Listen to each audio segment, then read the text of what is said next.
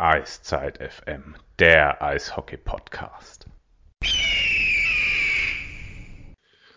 Einen schönen guten Abend. Eiszeit FM hier, euer kleines Familienprogramm zum Eishockey, den Adler Mannheim und allen, was sich sonst noch im Eishockey tut. Ein herzliches Willkommen und danke fürs Zuhören. Wer auch dabei ist, natürlich Eiszeit FM, ist auch der Phil. Hi Phil, schönen guten Abend. Guten Abend, Sven. War ja sehr förmlich eben. Ja, deine, Andre, kann auch, Anrede. Ich kann auch voll förmlich hier.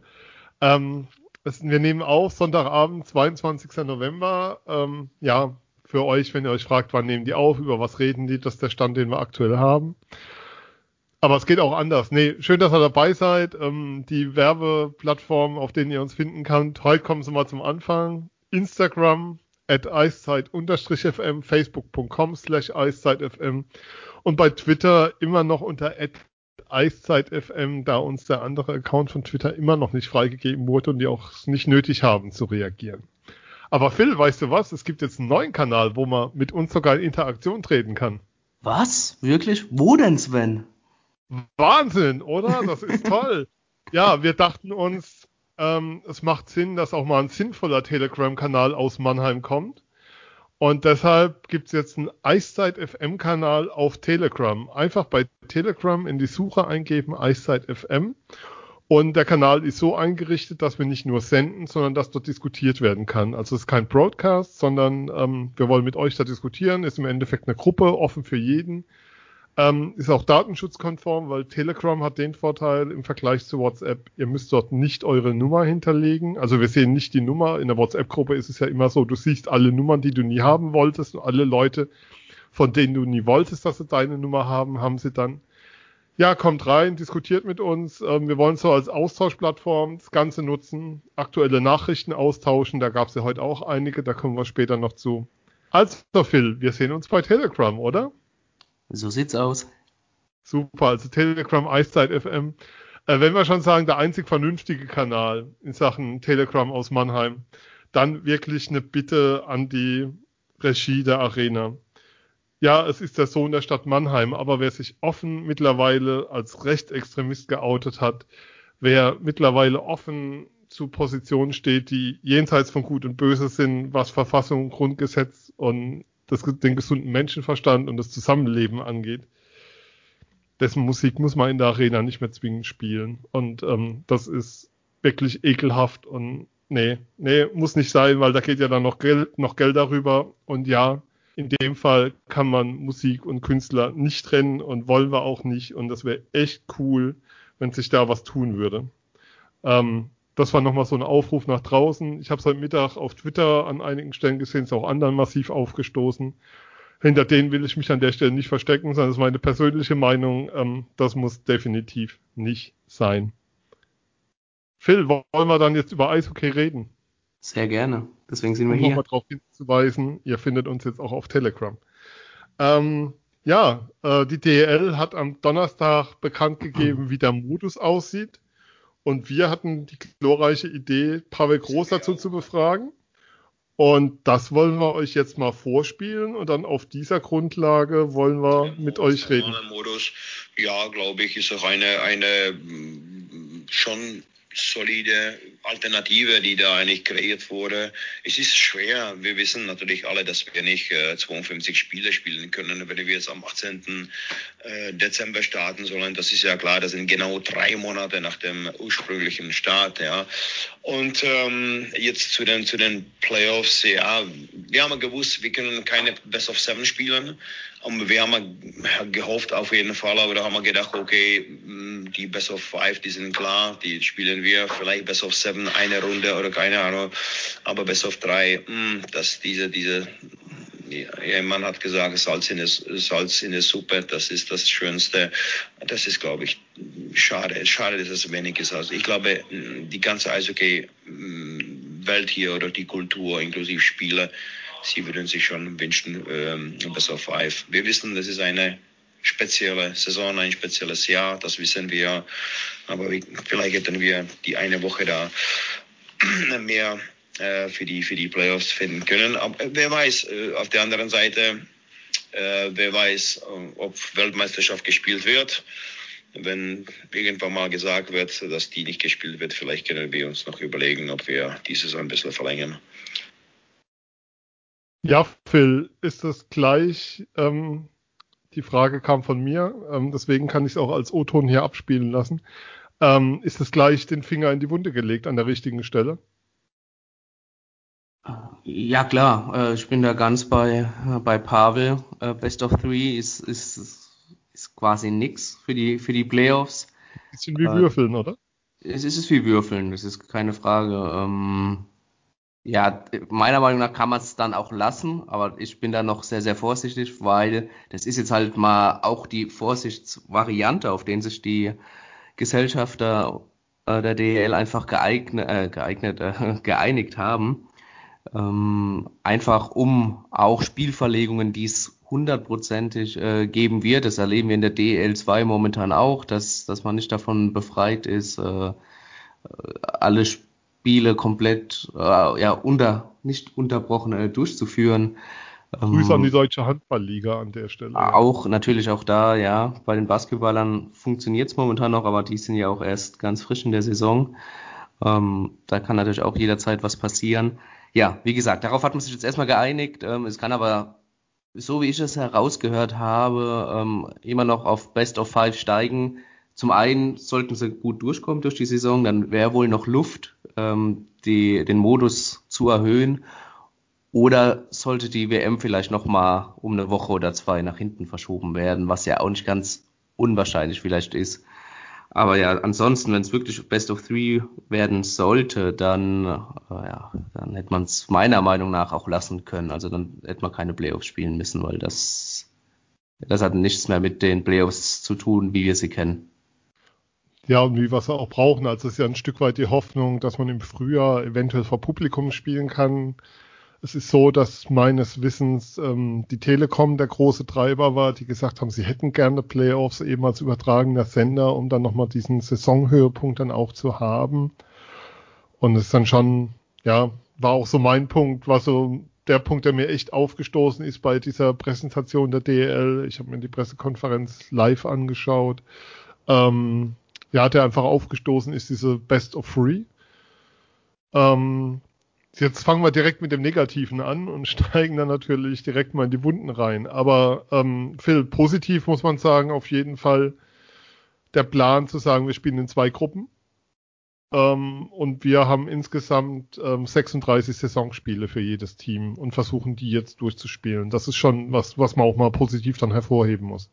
Du, total. Ich meine, erinnere dich zurück. Äh, Anfang des Monats haben wir aufgenommen, da haben wir gesagt, wir sind froh oder wir glauben, dass elf, zwölf Teams mitmachen.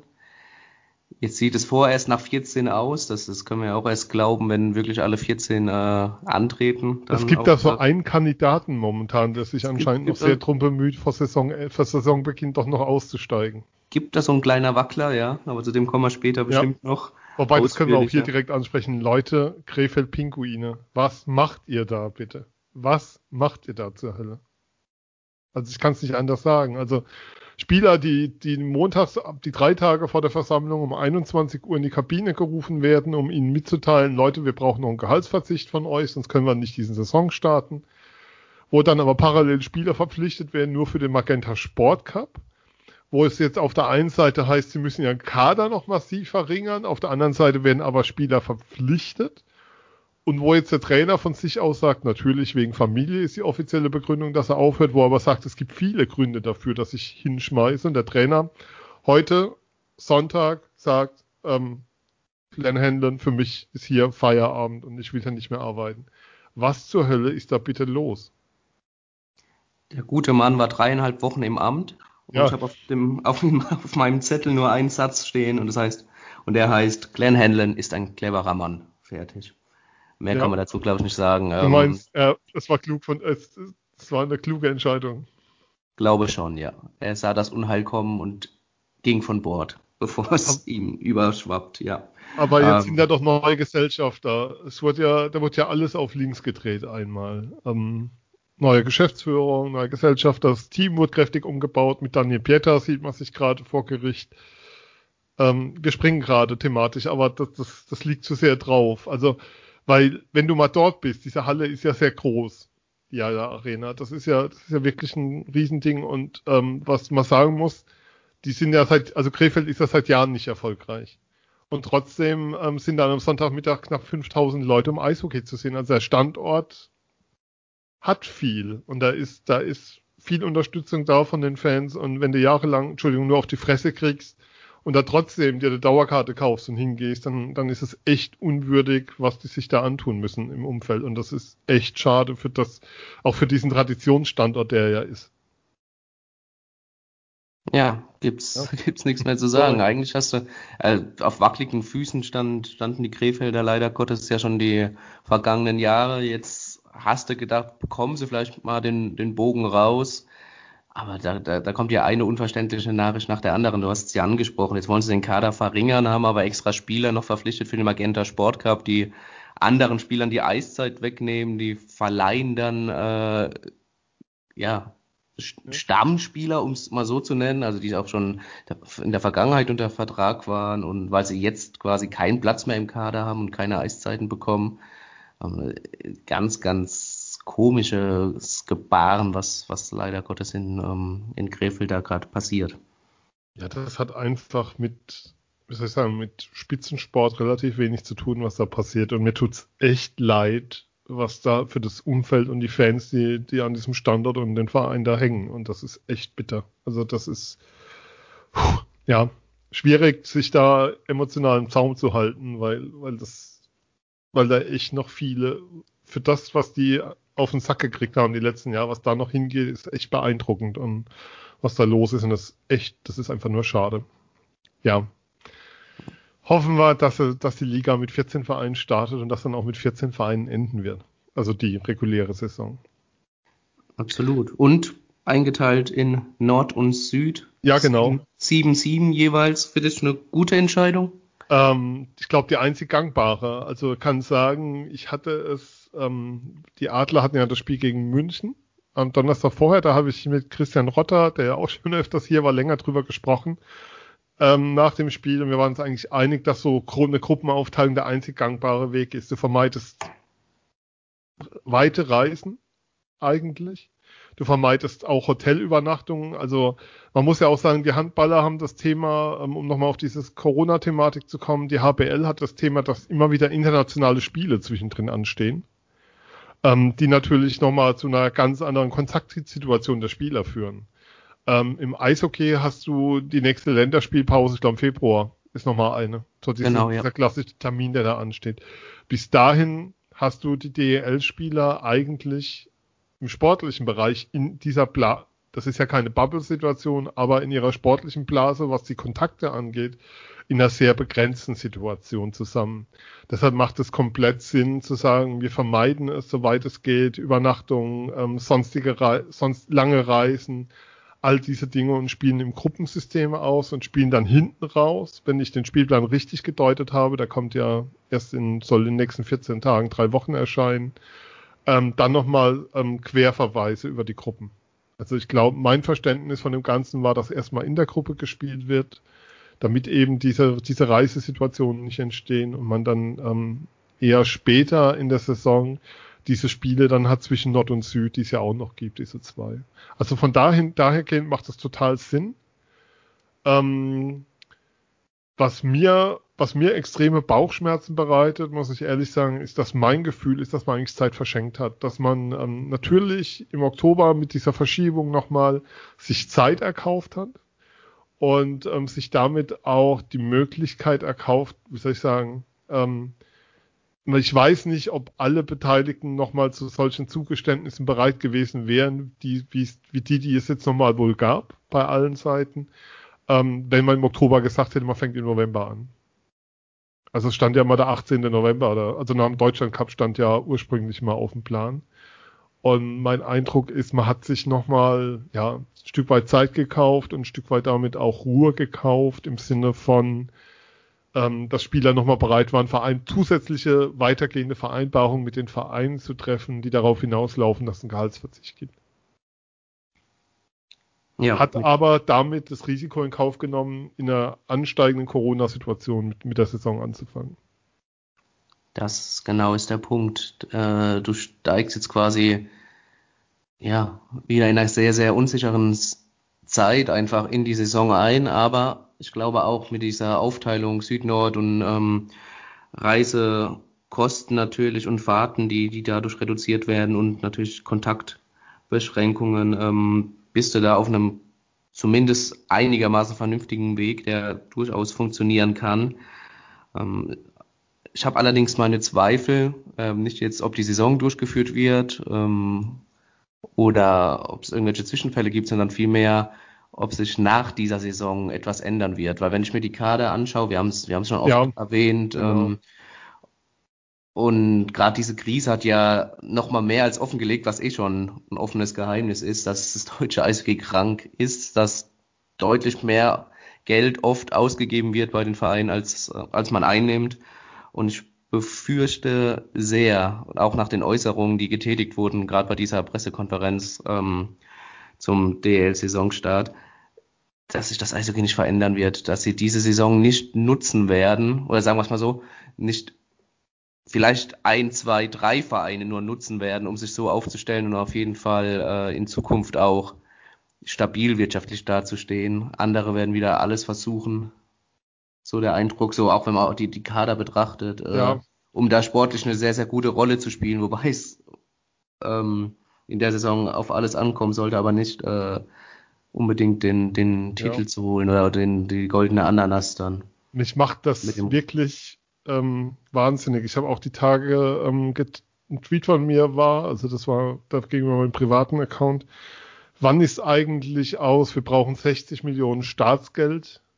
Ähm, wir pimpen unsere Kader bis zum geht nicht mehr aufgeworden.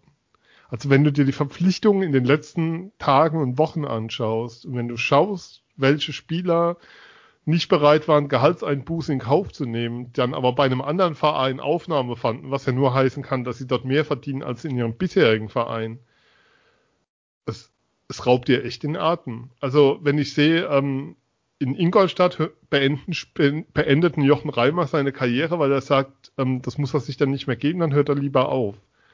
Dann wird dann kanadischer Goalie verpflichtet, dann wird dann Daniel Pieter verpflichtet, dann wird er der Kader aufgerüstet. Ja, die Spieler sind vielleicht momentan günstig zu haben, aber dann muss ich doch nicht, ähm, wie soll ich sagen, das rechtfertigt doch dann aber nicht das, was ich vorher mit den Spielern veranstaltet habe.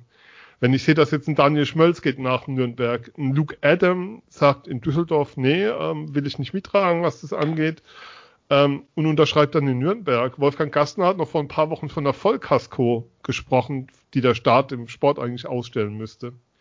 Wie passt das zusammen? Für mich passt das überhaupt nicht zusammen, was da gerade passiert, sondern es geht schon wieder mit Verlaub die gleiche Scheiße los, die wir immer erleben, dass das Eishockey ähm, so weit fährt, wie das Auge reicht, also auf Sicht fährt und egal ob da Nebel ist, egal ob da eine Wand kommt, wird schon irgendwie gut gehen. Und ich, das passt null zusammen momentan. Man verleiht Spielern die DL2, ähm, die dort Spielern den Platz wegnehmen, ähm, von wegen Nachwuchsförderung oder sowas, die man jetzt anleiern könnte und mit der man jetzt arbeiten könnte. Und wenn jeder Verein sagt, unsere vierte Reihe sind nur Nachwuchsspieler von mir aus.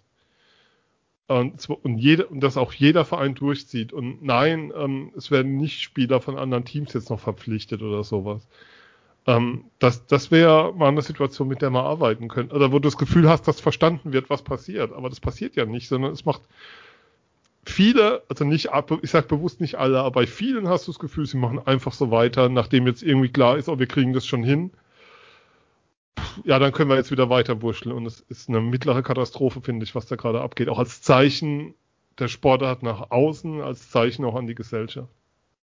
Zumal du rein sportlich absolut nichts zu befürchten hast in dieser Saison. Der Abstieg ja, es gibt ja keinen Absteiger. Genau, der Abstieg wurde e- extra nochmal ausgesetzt. Ähm, ja, absolut äh, unver äh, ja, nicht nachvollziehbar, war, warum jetzt das so praktiziert wird. Auch vierte Reihe mit, Nach mit Nachwuchsspielern. Ja, wäre wär zumindest mal ein Konzept, aber ja, allgemein, das wäre das wäre die Chance, jetzt hier ein bisschen mehr dem, dem Nachwuchs die Chance zu geben, ob es die komplette vierte Reihe sein muss oder irgendwie anders.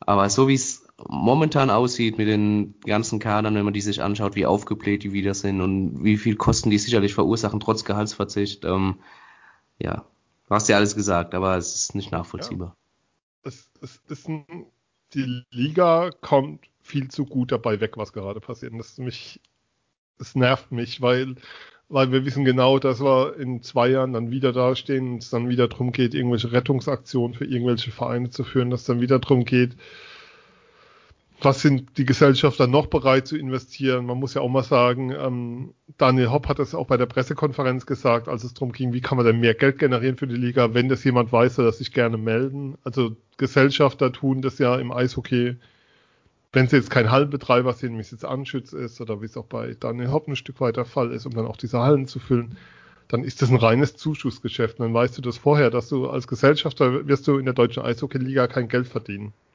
Aber es wäre ja mal ein Konzept zu sagen als Verein, wir wollen in Zukunft dann so planen nach Corona, dass wir nicht mehr ausgeben als einnehmen. Und dass wir das als Liga als Plan haben, nicht immer da, damit rechnen oder planen, dass du einen Gesellschafter hast, der bereit ist, ähm, Löcher zu stopfen und das zu finanzieren. Und die Signale, die da momentan ähm, über weite Strecken aus der Liga kommen, sind, sind verheerend, was diese Veränderung im Bewusstsein und im Handeln angeht. Amen. Genau so sehe ich das auch, ja.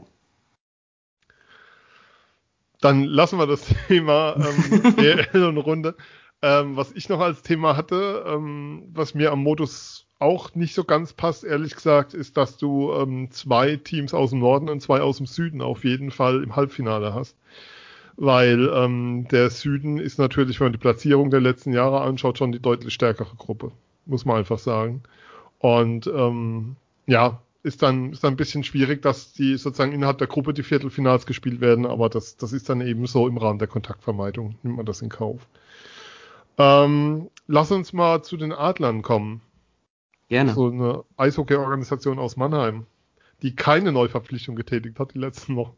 Wobei ähm, auch da ist, Jan Axel Alavara hat ja gesagt, er ist ständig in Kontakt mit ähm, Beratern, er schaut ständig Spiele und auch er kriegt ständig weiter Spiele angeboten. Also es kann auch sein, dass die Adler nochmal was tun werden an der Stelle. Das ist das nicht ich, ausgeschlossen. Das glaube ich sogar. Also die haben ja momentan mit Ben Smith äh, acht Ausländerlizenzen Klar. vergeben. Äh, ich glaube sogar, wenn es nicht unmittelbar vor Saison statt wird, dann wird es ja, äh, nachdem die Saison ein paar Wochen alt ist, äh, noch eine Verpflichtung geben mit einer, ja, mit einem ausländischen Spieler, höchstwahrscheinlich, also was ist höchstwahrscheinlich ja. für den Sturm, sollte, sollte nicht irgendwo anderes Problem, ja. Verletzungsprobleme auftreten oder so. Das davon also man, man allein für man muss ja bei dem Entschuldigung, man muss ja bei dem Kader immer damit rechnen, also wenn man den Kader anschaut, muss man immer drauf schauen, dass Michaelis und Bergmann eigentlich, ja, dass du mit denen nicht planen kannst, wie es die Saison angeht. Auf der anderen Seite kann es eben sein, dass beide ähm, nach den Camps gesagt bekommen, ihr sollt AHL spielen und es keine AHL-Saison geben wird. Das ist ja immer noch offen, ob es eine AHL-Saison geben wird. Was dann wieder heißen kann, dass dann nochmal viele, viele Spieler auf den Markt kommen würden. Absolut, Wo, wobei wir jetzt natürlich aufpassen müssen, die ganze Zeit sagen wir, äh, die, die Kader sind aufgelegt ja, und alles. Also meiner Meinung nach bräuchten die Adler vielleicht das äh, diesen Spieler gar nicht, aber ich befürchte halt stark, äh, dass es so kommen wird, auch wenn Michaelis und äh, Bergmann dann wirklich äh, die komplette Saison, also was heißt die komplette Saison, die werden ja noch ein paar Spiele machen, aber sollten sie es nicht ins NHL-Team schaffen, was du gerade gesagt hast, und die AHL wird nicht stattfinden, dann würden sie ja Mannheim wieder zur Verfügung stehen, davon ja. gehe ich fest aus. Ähm, dann bräuchte man eigentlich diese neunte Lizenz nicht zu ziehen, aber ja. ich glaube, es wird so oder so darauf hinauslaufen, ja. Ja, wobei man auch nochmal sagen muss, wenn es keine AHL-Saison gibt, werden die NHL-Kader anders aussehen als früher, als, in, als was sie kennen.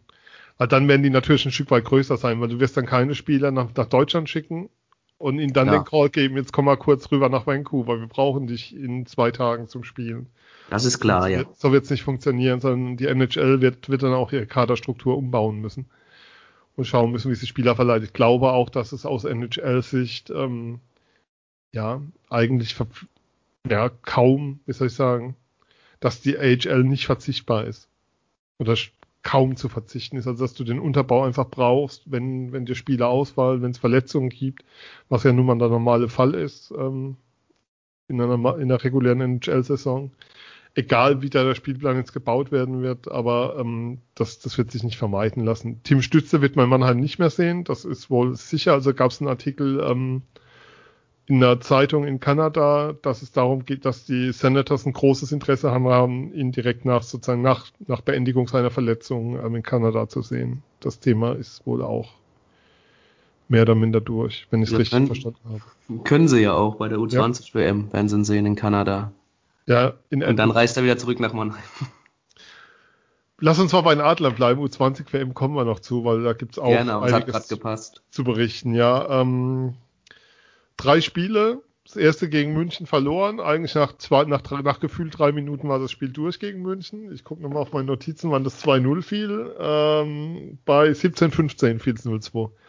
Ähm, und ein Spiel, wo du gemerkt hast, ja, uh, da, da hakt es noch an ganz vielen Stellen. Also es war, das war ein Vorbereitungsspiel. Dann gegen Berlin war es schon besser und heute gegen Schwenning sah das richtig nach Eishockeyspiel aus. Das ist meine Ein Wahrnehmung. Wie waren deine?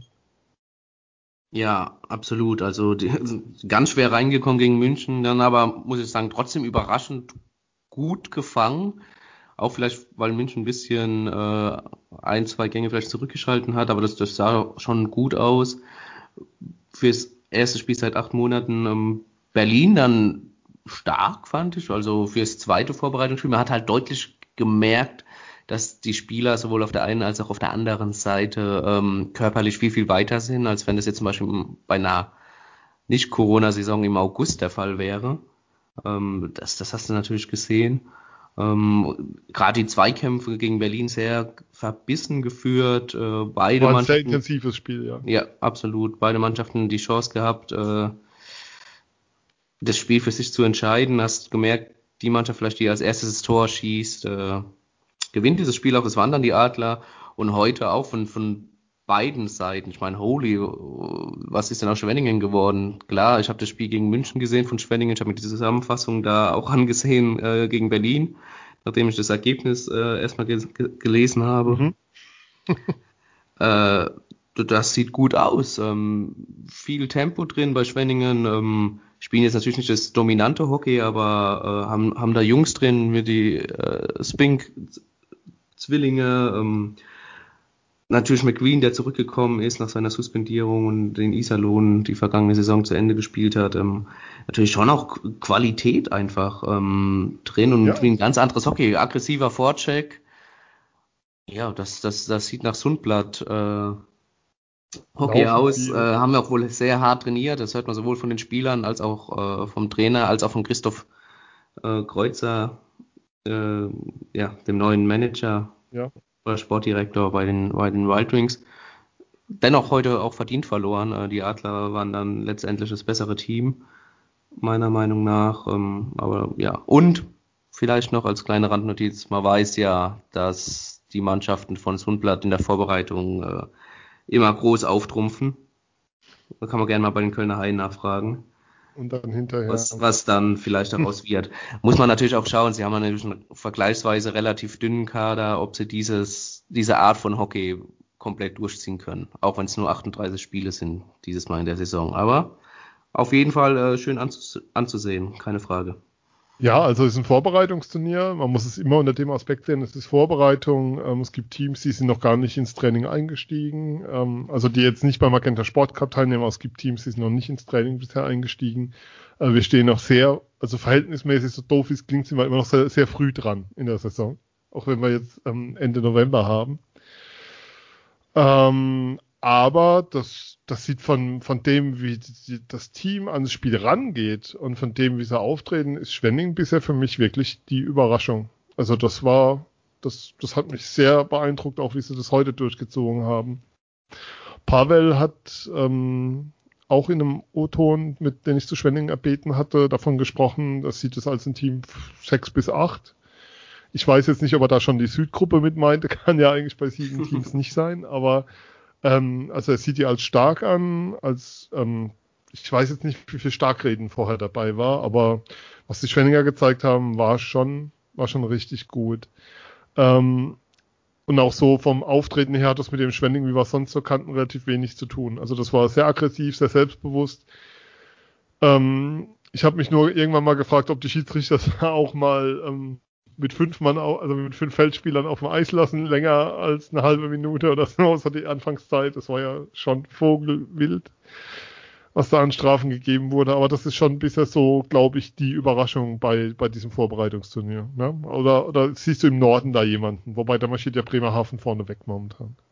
Ja, wobei äh, Bremerhaven schon seit zwei Jahren eine Überraschung ist. Also das ist jetzt. Die sind immer die Überraschung. Weniger überraschend. Nee, für mich ist auch definitiv Schwenningen. Das auch was, was du auch gesagt hast mit den Strafzeiten, das war sicherlich ein Punkt heute, mit dem sie Probleme hatten. Wir sagen jetzt mal mit der Disziplin. Also die Schiedsrichter haben sehr schnell den Arm gehoben heute, aber das konsequent.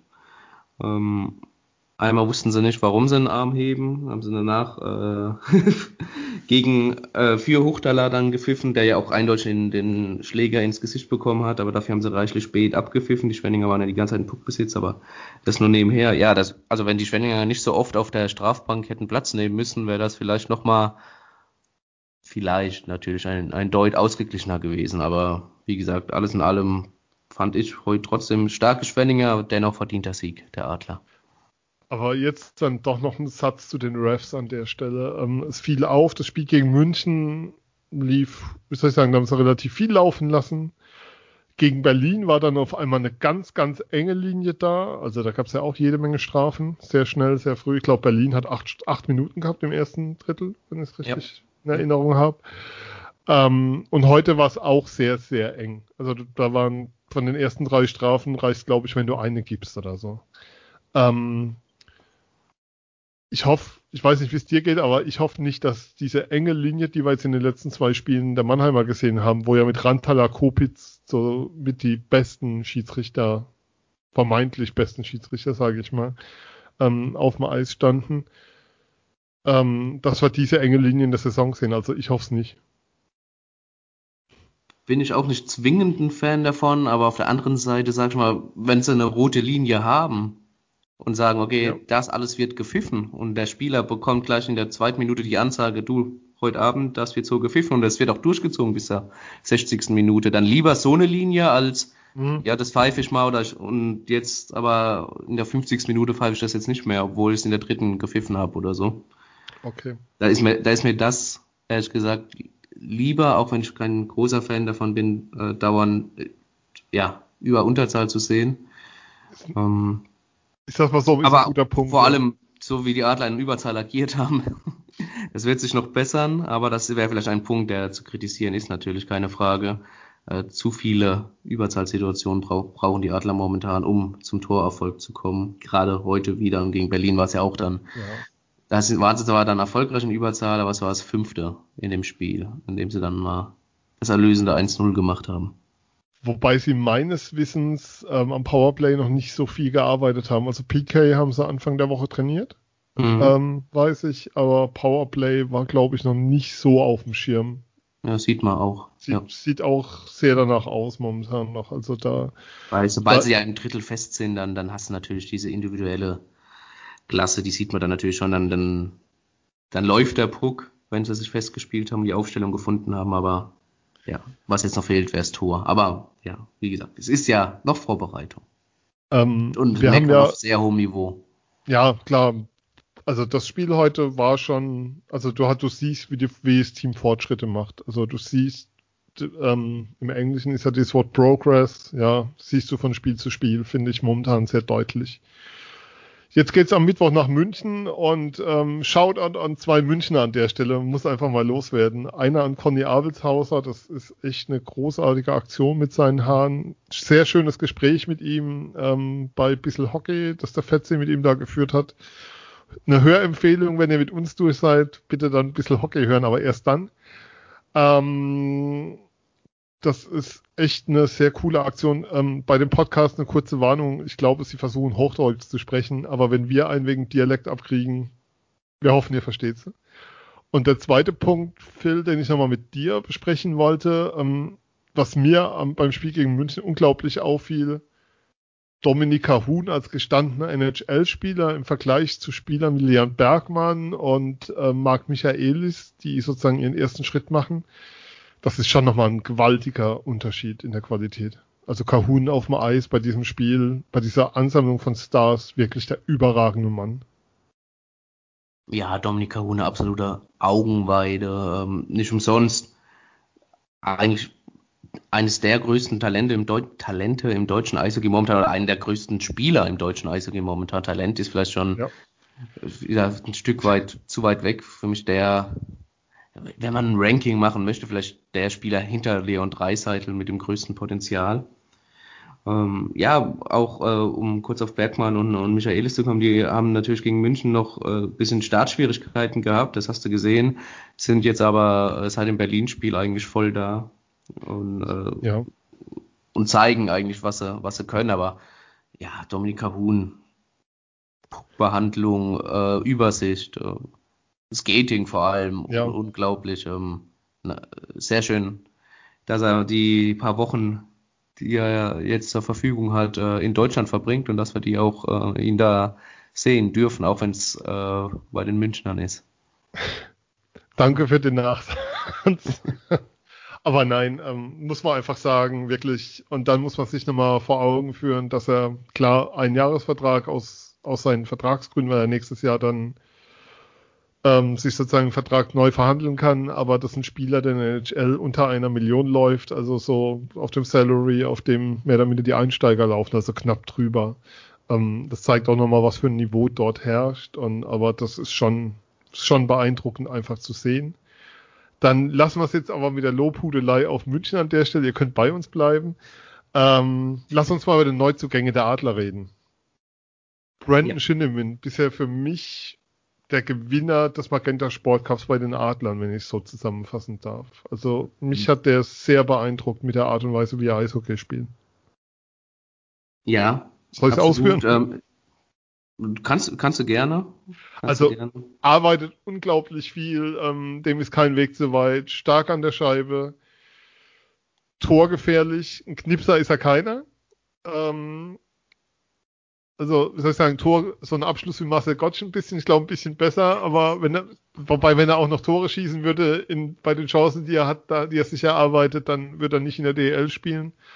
Aber auf alle Fälle fürs Team auf dem Eis ein Riesengewinn. Der hat einen Wechsel gehabt gegen Berlin, wo er ähm, vorne lange die Scheibe hatte, wo er sich dann reingelegt hat in eine Scheibe, wo er zurückgelaufen ist, nach vorne nochmal zurück und er ist dann zur Bank gefahren ist. Gefühlt war der zwei, zweieinhalb Minuten im Wechsel auf dem Eis. Und hat jeden Zweikampf genommen, hat sich um jede Scheibe gekümmert und dem, dem war kein Weg an der Stelle zu weit zu gehen. Ähm, da haben sie echt einen Mörder guten Center bekommen im Sinne von Arbeiter nach hinten, nach vorne gefährlich, kein Zauberer, aber also der bringt eine Menge Qualität rein. Genau so, ja. Ich habe mir, nachdem die Verpflichtung fest war, auch ein paar Videos von ihm auch angeguckt, nochmal, weil mir der Name ehrlich gesagt nichts gesagt hat. Äh, und genau das aber, was ich mir, was ich gesehen habe bei YouTube, äh, zeigt er momentan bei den ersten drei Gruppenspielen super Stickhandling, ein Zocker mit einer sehr guten Übersicht. Und ja, die ersten drei, er arbeitet sich die Chancen, er arbeitet aber auch fürs Team, genauso mhm. wie du es gesagt hast. Momentan fehlt noch ein bisschen so der Killerinstinkt, weiß ich nicht, ob er den hat, was er korrekterweise gesagt. Wenn er den hätte, dann noch dazu hätte, würde er höchstwahrscheinlich nicht in der DEL spielen, sondern äh, woanders auf diesem schönen Erdball. Ja, also da ist von auszugehen, aber das, das ist auf alle Fälle ähm, ja eine Verstärkung für die Adler. Also ein toller Spieler, der dir echt nochmal einen Mehrwert bringt. Wollen wir an der Stelle gratulieren? Wenn wir bei Spielern sind, die momentan nicht auf dem Eis stehen?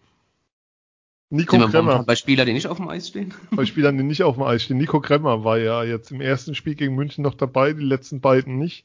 Ja. Das hat einen schönen Grund, er ist zum ersten Mal Vater geworden. An dieser Stelle offiziell nochmal herzlichen Glückwunsch. Ja, Eiszeit FM gratuliert. Ja. Ähm, das war übrigens auch lustig bei der PK vor dem Münchenspiel für euch da draußen. Normalerweise ist ja immer ein großes Geheimnis um die Aufstellung und Pavel hat dann mal so ähm, lockers Line-Up bekannt gegeben. Wir haben uns danach alle angeschaut, so, ah, okay. Mhm. Vorbereitungsturnier wird in, wird in einem DL-Spiel nie passieren, aber wir hatten alles Line-Up vorher schon auf dem Zettel. Ähm, das war bekannt. Das war sehr spannend. Ähm, aber Neuzugänge, machen wir mal weiter. Ähm, Felix Fendi, Brückmann.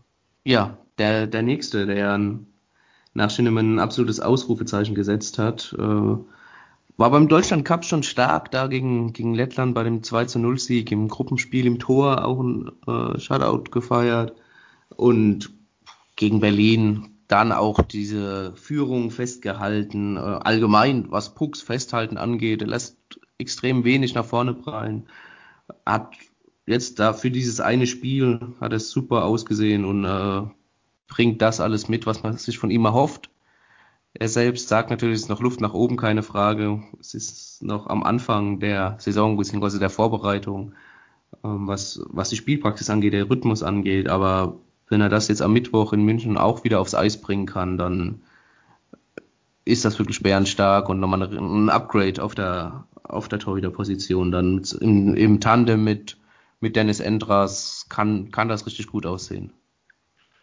Ähm, kann sagen, nach dem Spiel gegen Berlin gab es natürlich auch Fragen an Pavel Groß zu Felix Brückmann und so. Und nachdem er zwei Sätze Felix Brückmann gelobt hat, das hat er die restlichen fünf Sätze darauf verwandt, äh, Dennis Endras zu loben und hervorzustellen, also hervorzu, ja.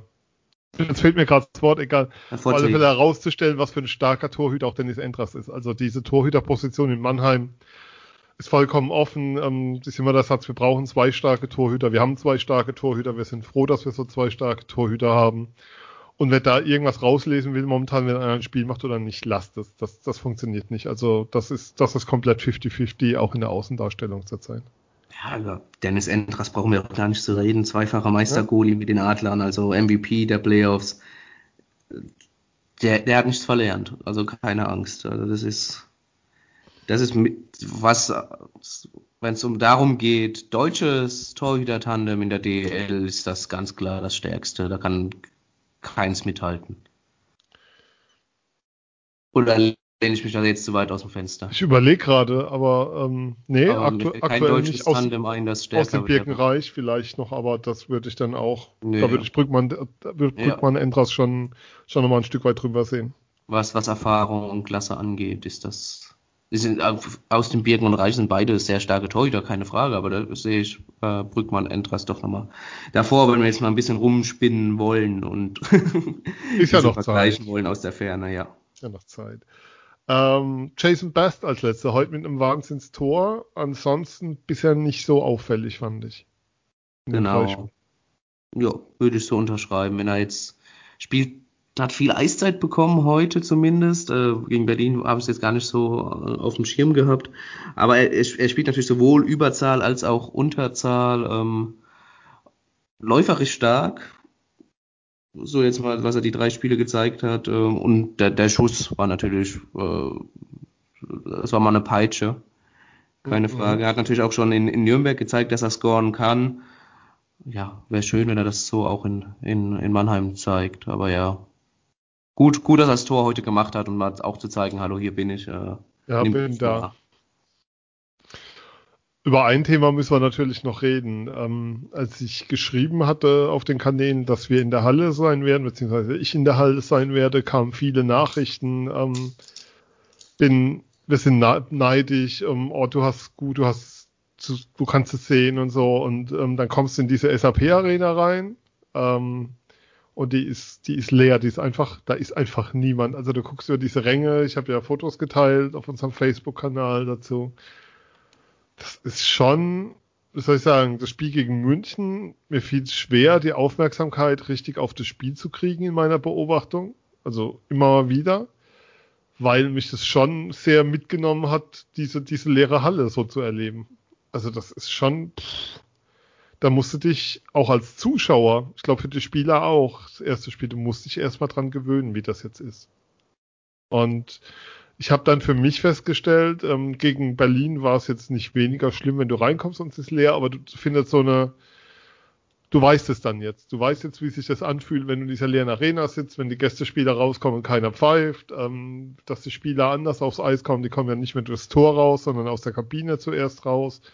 Und dann kommen irgendwann die Gäste und dann, dann war es das mehr oder minder. Am Trailer macht ja auch keinen Sinn momentan. Es findet einfach sozusagen vorher nicht statt. Wobei Major Tom läuft, dann laufen die bekannten Filme, dann gibt's die Aufstellung, es ist ja auch kein Udo Scholz mehr da. Mhm. Es ist sehr, also es war wirklich, das erste Mal war es noch gespenstig für mich. so vom Erlebnis her. Es war ganz, ganz merkwürdig. Und beim zweiten Mal, also gegen Berlin hat sich schon dann mehr nach Eishockey angefühlt und heute war ich nicht in der Halle, du auch nicht, wie ich weiß. Aber ich glaube, allmählich, also es wird dann so nach und nach wird es dann werden und wird dann gehen. Ich glaube auch, dass für die Spieler dann so allmählich eine Gewöhnung eintritt. Aber es ist trotzdem, es fehlt halt das, was das Spiel ausmacht. Also ähm, ich vergleiche es immer damit, bei wenn, wenn die Halle voll ist und die Stimmung ist da, dann wird so eine Halle richtig eng, dann, dann rückt alles zusammen und dann ist die nicht mehr riesengroß, sondern da hast du das Gefühl, so die Nordwestkurve ist kurz bei dir vom Platz und dann hast du vielleicht noch Gästefans drüben, wenn jetzt Düsseldorf kommt oder so und da oben voll ist oder Köln oder was auch immer. Und das, das hast du momentan überhaupt nicht. Also momentan merkst du, wie groß diese Arena ist durch diese Leere.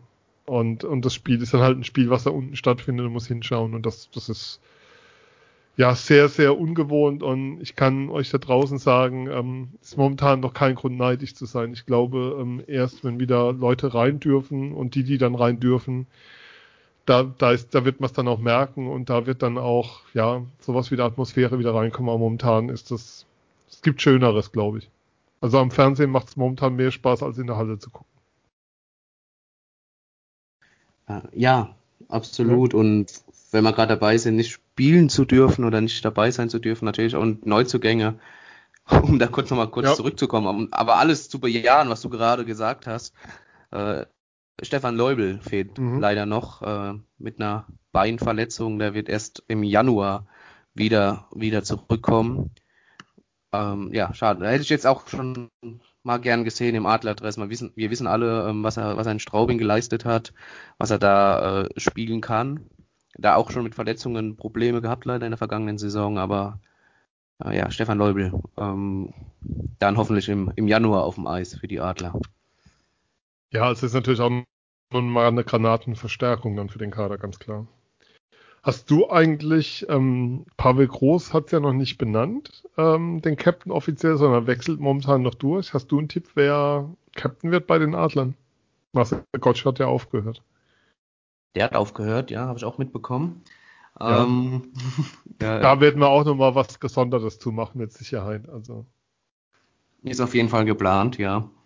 Ähm, ja, ich glaube, das ist jetzt, äh, Huchtala war heute äh, Kapitän. Sie, sie hast ja gesagt, die wechseln noch ein bisschen durch. Gegen Berlin war es Katic, ja, das würde ich momentan nicht so. Genau, und gegen, gegen München war es dann Deschadens. Ich glaube, dass es Deschadens oder, oder der Schmidt-Band, also Ben Smith, ähm, ja. Wird einer von den beiden. Also sie haben letzte Saison ja auch dann, wenn Marcel Gottsch nicht gespielt hat, das C auf der Brust gehabt und absolute Leader in der Mannschaft. Ähm, und äh, das würde, glaube ich, ganz gut passen. Äh, Wolf und, und Blachter laufen ja auch immer mit dem A auf. Das ist auch super. Das, ähm, Kann ich mir auch vorstellen, dass das so bleibt in der Saison. Das bleibt auch, glaube ich, so. Das, das, das ist gut aufgehoben, das A. Und genauso muss es sein. Und ich glaube, dass der Schadens oder Ben Smith, wie gesagt, ähm, das C dann tragen werden. So jetzt ja. persönlicher Eindruck. Des Schadens wäre ja auch mein Tipp gewesen. Ich habe ja, glaube ich, nie einen Hehl draus gemacht, wenn mein Lieblingsspieler in diesem Kader ist. Insofern. Ähm, Nee, würde, würde passen. Aber ist, ist noch offen, ähm, aber gibt es auch noch keine sicheren Infos zu. Aber ich glaube, es läuft, läuft auf die genannten Namen hinaus. Magenta Sport Cup. Gibt es sonst noch was, was wir dazu sagen müssen, wollen, dürfen, können? Hast du noch was? Ich bin damit mit dem Thema dann durch, kann ich ehrlicherweise sagen. Nö.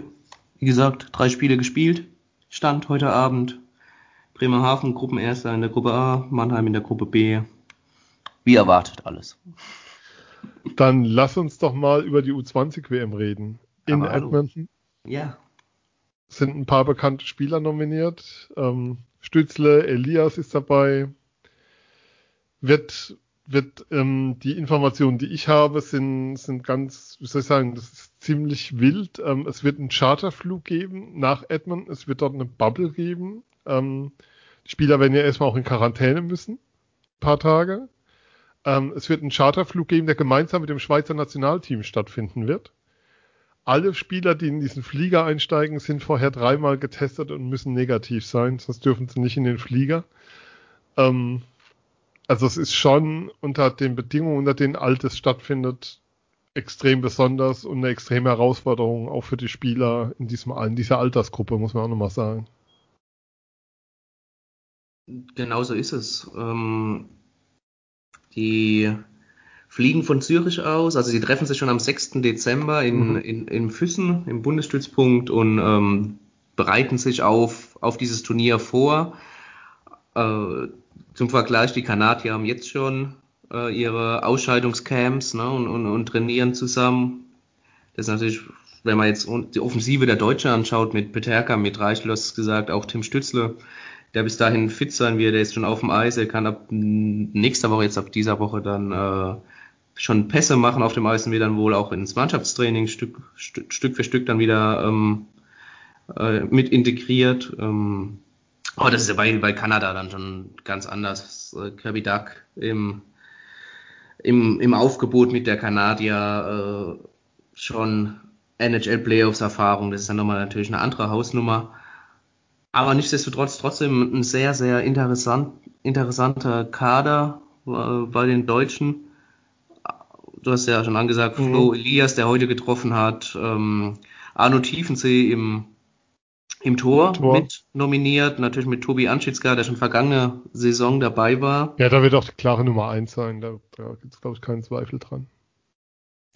Ja, wobei äh, Tiefensee jetzt auch ähm, bei, bei den Kooperationspartner von Mannheim mhm in Heilbronn natürlich äh, jetzt die vergangenen beiden Spiele zum Einsatz kam und ja, seine Sache im Großen und Ganzen sehr, sehr gut gemacht hat. Ähm, Lukas Reichel ist im Kader. Ähm, Jan Nienhu ist noch ein Name, der von Jung Adler natürlich bekannt ist. Ähm, das ist schon, also lohnt sich auf jeden Fall. Ich gehe davon aus, dass Magenta Sport wieder übertragen wird. Ich weiß es ehrlicherweise das, Das hoffe ich sehr. Es sind natürlich Spiele, die alle mitten in der Nacht stattfinden. Ne? Das muss man, ja. das muss man natürlich auch sehen wegen der Zeitverschiebung. Aber ja, ja, die, die Offensive, die, die hat natürlich schon äh, Potenzial, auch mehr Potenzial wahrscheinlich als die Verteidigung, wobei auch in der Verteidigung interessante Namen dabei sind, äh, angefangen. Also für mich die interessantesten Namen natürlich Simon Knipp von den Kölner Haien, der schon ja, DL-Erfahrung mhm. hat, Maximilian Glötzle oder auch ein, äh, ein Luca Münz, äh, Münzenberger. Natürlich alles drei Spieler jetzt von den, äh, von den Kölner Haien beziehungsweise Junghaien. Ähm, aber auch ein Tommy Passa, ne? bekannter Name, jetzt auf dem College. War vergangenes Jahr auch mal im Prospect Camp bei den Adlern dabei. Da hat sich äh, Jan Axel Alavara länger mit ihm unterhalten. Natürlich ein Punkt des Prospect Camps, ähm, die Talente natürlich Klar. besser kennenzulernen und mit denen natürlich Kontakt zu halten. Und Tobi Anschitzka war der vergangene Saison auch da, bevor er nach, nach Finnland rüber ist. Aber der hat natürlich sehr, sehr gute Kontakte nach, nach Berlin, hat ja da bei den Juniors gespielt und ist jetzt ein bisschen früher als erwartet, vielleicht auch wieder nach Berlin zurückgekommen, weil er einfach Profi-Eishockey in der DL spielen wollte.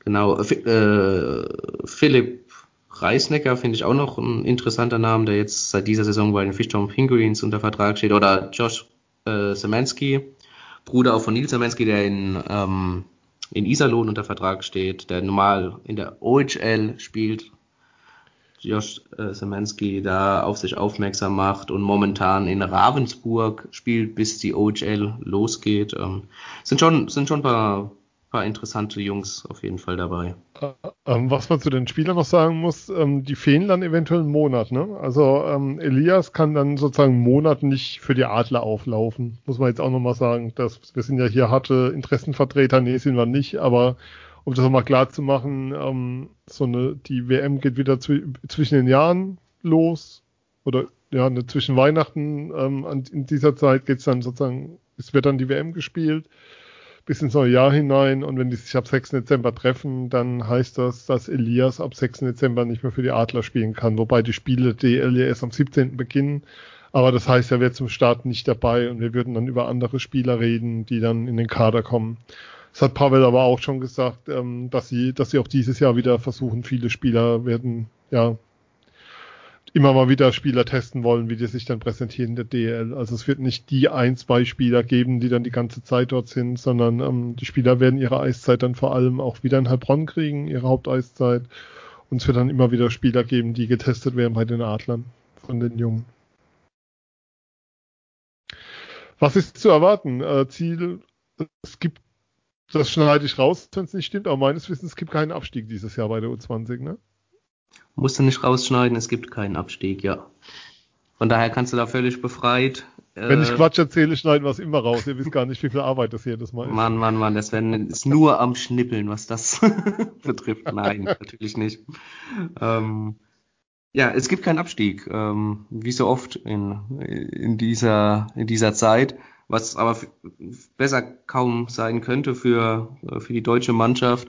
Du hast natürlich die Schweiz und die Slowakei mit in der Gruppe. Ähm, das wären zwei Gegner, die du schlagen könntest und damit unter die besten vier zu kommen, um dann natürlich Viertelfinale zu spielen, was ein Riesenschritt nach vorne wäre.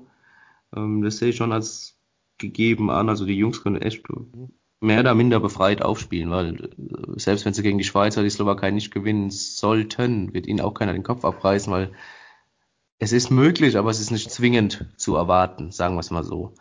Zumal, weil wir es vorhin noch von den Verteidigern hatten, das ist natürlich jetzt auch, äh, ist schon spät eingefallen, äh, Moritz Seider dürfte natürlich noch spielen. Er ist ja. 2001er Jahrgang, hat von Detroit aber keine Freigabe erhalten. Das wäre natürlich nochmal interessant gewesen mit Stützle, Reichel, Peterka und äh, Moritz Seider plus den anderen, die wir schon genannt haben. Das ist es ist ja. trotzdem eine, eine, schlagkräftige Truppe, die, wenn sie zusammenhält und ihr Hockey aufs Eis bringt, was sie spielen können, schon für die eine oder andere Überraschung sorgen kann.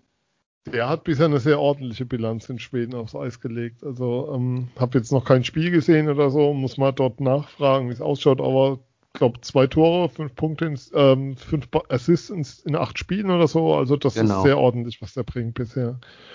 Ähm, ja, dann freuen wir, die U20-WM werden wir natürlich weiter noch im Blick haben. Aber dann machen wir das Thema an der Stelle zu. Ähm, lass uns noch mal kurz darauf verweisen, ihr könnt jetzt uns bei, ihr findet uns jetzt bei Telegram. Es kann sein, dass wir es nochmal einrichten müssen, aber ihr findet uns bei Telegram unter Eiszeit FM. Das wird, glaube ich, das wird, glaube ich, sehr schön. Und wer da diskutieren will, da diskutieren wir dann natürlich auch über die U20 WM, weil wir stehen jede Nacht auf, um Spiele zu gucken. Ähm, ich eher nicht, muss ich gestehen. Ich bin eher so einer, der sich dann morgens so Sachen im Real Life anguckt. Aber. Habe ich auch ähm, vor. Es kommt darauf an, was für eine Partie es ist, aber Real Life ist erstmal die, die erste Option, ja. Aber was man auch nochmal sagen muss, das Deut die deutsche U20 spielt dann sicher drei Jahre in der A-Gruppe. Und das ist, wenn man sich die Bilanz anschaut, der letzten 20 Jahre ein Riesenerfolg. Dann einfach, also dadurch, dass es keinen Abstieg gibt, ähm, bis zu drei Jahre sicher in der A-Gruppe. Und das ist ein Riesenerfolg, zeigt ja aber auch nochmal, ähm, das muss man sich ja immer wieder vergegenwärtigen, wie außergewöhnlich diese Generation ist, die da gerade zusammengekommen ist. Das ist ja schon, ähm, du hast zwei First Rounder und einen, der früh in der zweiten Runde gezogen wurde. Das ist schon eine sehr außer, also ein Jahr davor noch ein First Rounder mit Seider.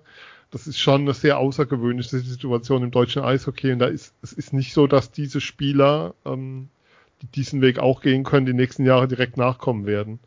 Ähm, bei, um mal ein Beispiel zu nehmen, Elias war letztes Jahr in der DNL der Top-Torschütze.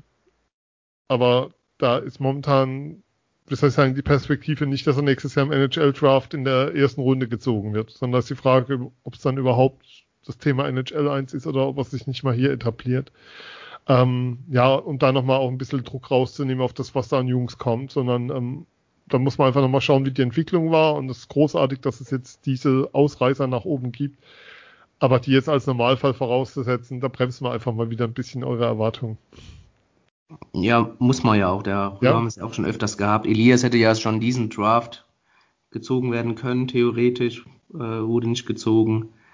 Ähm, ja, also, äh, es ist ja das Ziel des deutschen Eishockeys, das, das hört man ja auch öfters, äh, Jungs junge deutsche Spieler auch beim NHL-Draft relativ weit vorne zu platzieren. Ob das jetzt immer zwingend die erste Runde ist, äh, glaube ich nicht. Also nein.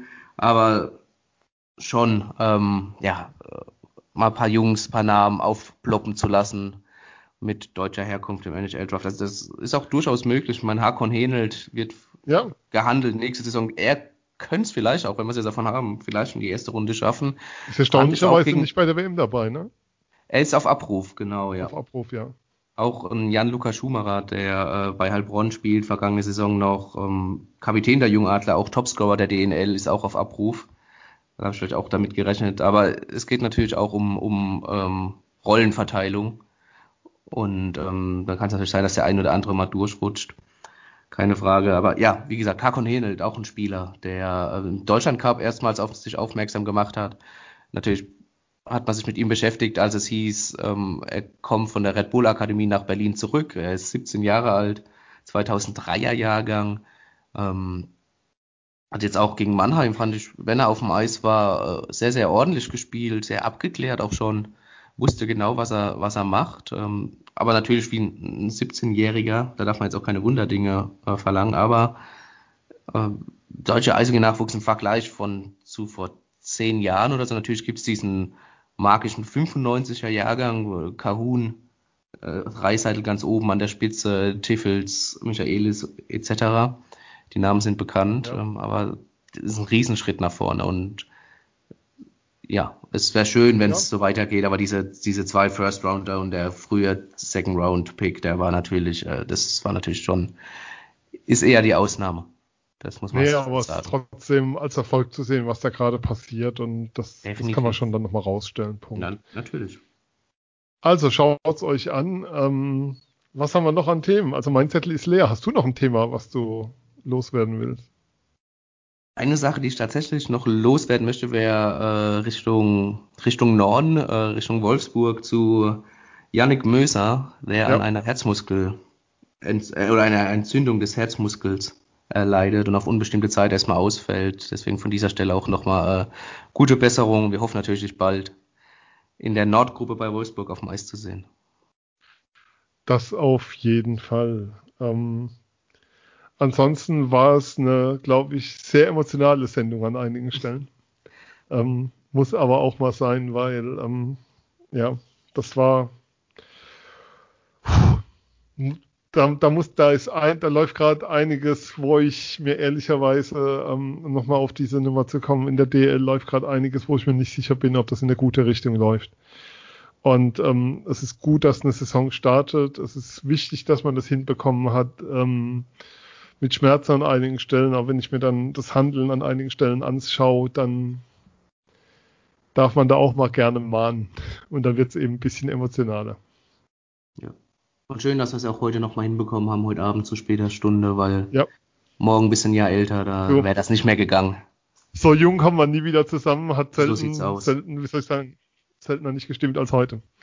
Oder selten so gestimmt wie heute. Insofern, ähm, das war's von uns. Ich sage vielen Dank, Phil. Sehr gerne. Danke dir, Sven. Vielen Dank an euch da draußen, wenn ihr jetzt noch dabei seid. Ähm, uns gibt's bald wieder mit Sicherheit. Ähm, wir sind Eiszeit FM und Ihr könnt uns folgen, ihr könnt uns hören, ihr könnt uns weiterempfehlen und ihr könnt uns unterstützen bei Steady. Steady HQ slash EiszeitFM, wer mag. Wir freuen uns da sehr drüber. Und ihr könnt in unserer Telegram-Gruppe beitreten. Da freuen wir uns auch drüber. Liebe Grüße, macht's gut da draußen, passt auf euch auf, bleibt gesund, bleibt klug und bleibt uns treu. Bis bald. Tschüss. Ciao.